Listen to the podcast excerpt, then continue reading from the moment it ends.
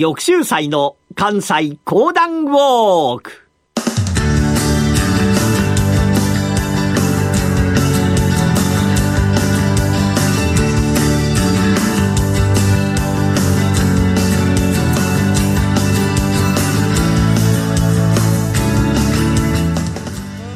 玉州祭の関西講談ウォーク。この番組はなにわの講談師玉田玉州祭さんにこれまで歩いてきた歴史上の人物や出来事にゆかりの深い関西のさまざまな土地をご紹介いただきます。今月お届けするのは新島八重のお話。それではこの後玉州斎さんにご登場いただきましょう。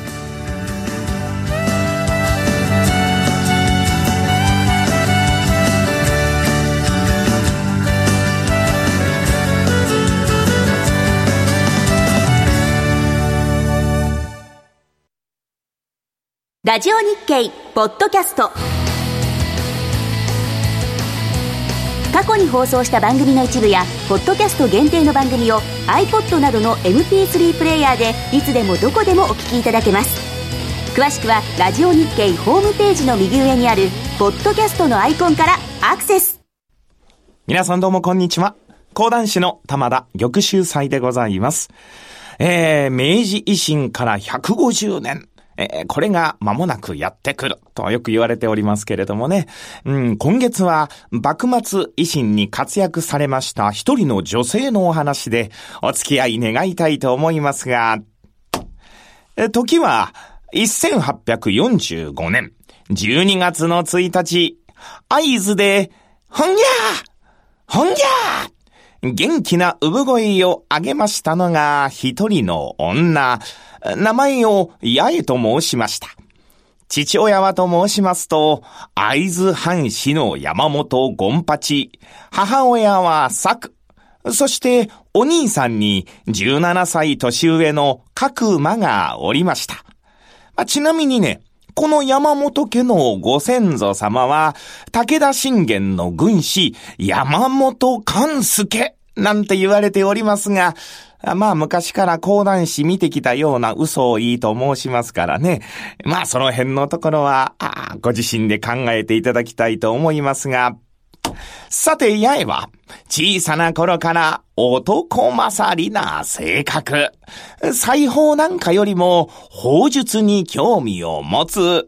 大きくなってまいりますと、大きな米俵をば、よいしょ、よいしょ、と片手で持ち上げる。まあ、そんな非常に強い強い女性へと成長してまいります。この合図というところ、反抗というのがございまして、反抗の日進館。うん、そこで多くの若者たちが勉学に励む。それだけではございません。まあ、町々ごと、村々ごとに一つの組、銃というものがございまして、この銃の仲間たちが家に集まって、みんなで勉強し合うという、非常に学問好きな班でございました。八重も小さな頃からこの銃へと参加をいたします。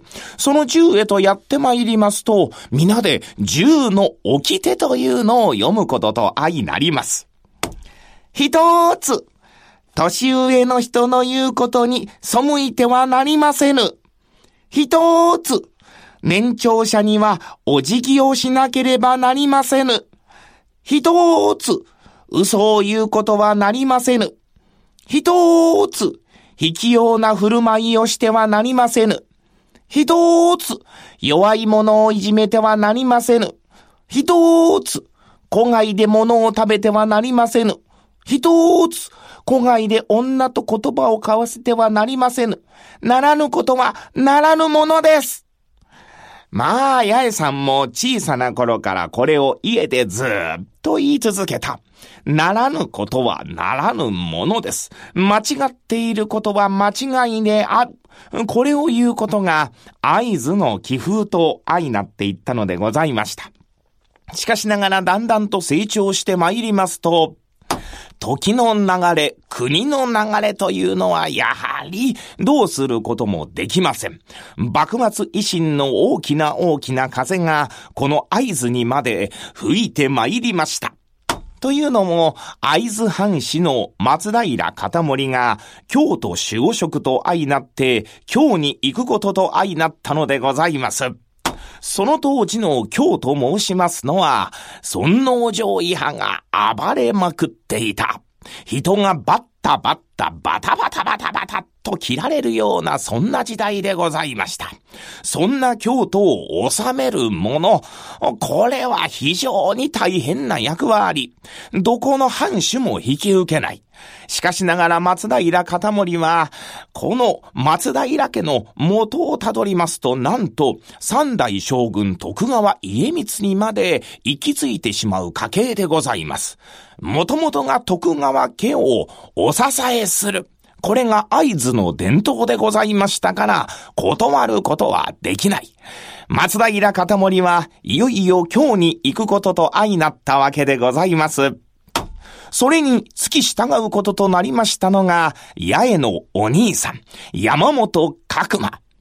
八重、わしも今日に行くことと相なった。お兄さん、今日に行かれる前に一つ教えていただきとうことがございます。うん。なんじゃ、申してみ。はい。兄さんは、江戸に留学をされまして、勝海舟先生や佐久間正山先生とお会いになられ、また新しい様式法術も学ばれました。この合図におきましても、日清館の教授となられて、兄さんはいろんな方に教えて参りましたが、まだ私は教えていただいてはございませぬ。その新しい銃の撃ち方というのを教えてくださいませ。何を言うておるのじゃ。お前は女子じゃ。そのようなことは覚えんでもいい。それよりもな、女としての道というものをしっかりと身につけよう。噂に聞けば、お前は男勝りで、その辺の人俵をポンポンポンポンと持ち上げておるそうではないか。そんなことではな、誰も嫁にはもろうてはくれんぞ。兄さん、そのようなことをおっしゃいますな。私は、今のこの国の流れを見てございますと、いずれ戦が起こるのではないかと、こう思うてございます。そんな時に、私が女子だからと言うて、家にいる、どこかに閉じこもるというのは嫌でございます。私も一緒に戦いとうございます。どうぞお兄さん、お兄さんが今日に行かれますと、尊王攘夷派の面々が非常に猛威を振るっている。これで二度と会えなくなるかもしれませぬ。どうぞお兄さん、最後に教えてくださいませ。まあ、このように言われてしまいますと、山本角馬も無下に嫌じゃとは言えん。うん。と考えておりましたが、わかった。確かにお前の言う通り、わしの命もここで果てるかもしれんからな。よし、待っておれ。そう言うと、山本角馬、奥へと入って参りまして、持って参りましたのが一つの銃、最新鋭の銃でございました。さあ、これじゃ。これが最新鋭の銃じゃ。お前に今から撃ち方を教えてやるからな。さあ、そこにどっかりと片足をば落としまして、構える。そこに火をば放ちまして、ダーンとぶっ放しますと、誠に大きな音が鳴る。思わず八重が後ろへと飛び下がった。はあ、なんという大きな音で。はははやはり女子にはこれは無理であるかな。まあ、そんなことを言われてしまいますと、八重さん負けず嫌いでございますから、やらせていただきます。そのまま兄から銃をばかっぱらいますと、自分の肩口にその銃をば当てる。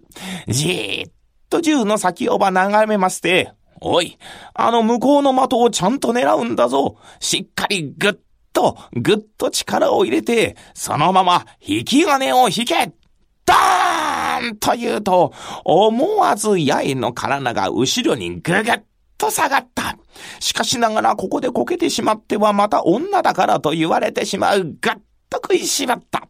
この様子を見ておりました時に山本角馬、はははは。やい、よーく我慢をしよったな。やはり皆がお前のことを男勝り、じゃじゃ馬、負けず嫌いというのが、よーくわかったわい。んこれで安心をして、父、母をお前に任せることができる。弟と共に、よろしく頼んだぞ。はい、わかりましてございます。こうして八重は山本角馬が松平片森公と共に京に行くのを見送りました。さあ、松平片森公、京へとやって参りまして、入りましたのが一つの寺。その寺と申しますのが、今回光明寺でございます。この今回光明寺でできましたのが、あの、新選組でございました。さあ、この新選組が大活躍をするお話は、また別の機会にさせていただきますが、いよいよ幕末維新の嵐が吹き上げる。この八重の人生はどうなっていくのか。ここからこのお話面白くなるところでございますが、この続きはまた来週のお楽しみ。講談師玉田玉秀祭でした。どうもありがとうございました。山本薫です。大橋弘子です。矢川ゆきです。マーケットトレンドは私たち3人がお送りします。日々変わりゆく投資情報を毎日コンパクトに15分でお伝えします。マーケットトレンドは月曜から金曜夜6時、トコムスクエアから公開生放送。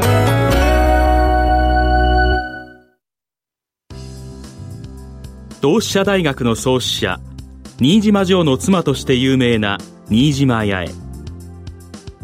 NHK 大河ドラマのヒロインとして全国的にもすっかりおなじみの存在になっています。新島八重の生まれ故郷は現在の福島県会津若松市。その土地のシンボルである会津鶴ヶ城の西側には平成元年に同志社によって新島八重とその兄山本角馬の生誕の地を示す石碑が建立されました。また今日の講談の最後に登場した京都市左京区の今海光明寺は会津藩主増平片森一行が京都に入った時に本陣とした場所です。寺の高麗門には現在も京都守護職本陣と書かれた札がかかっています。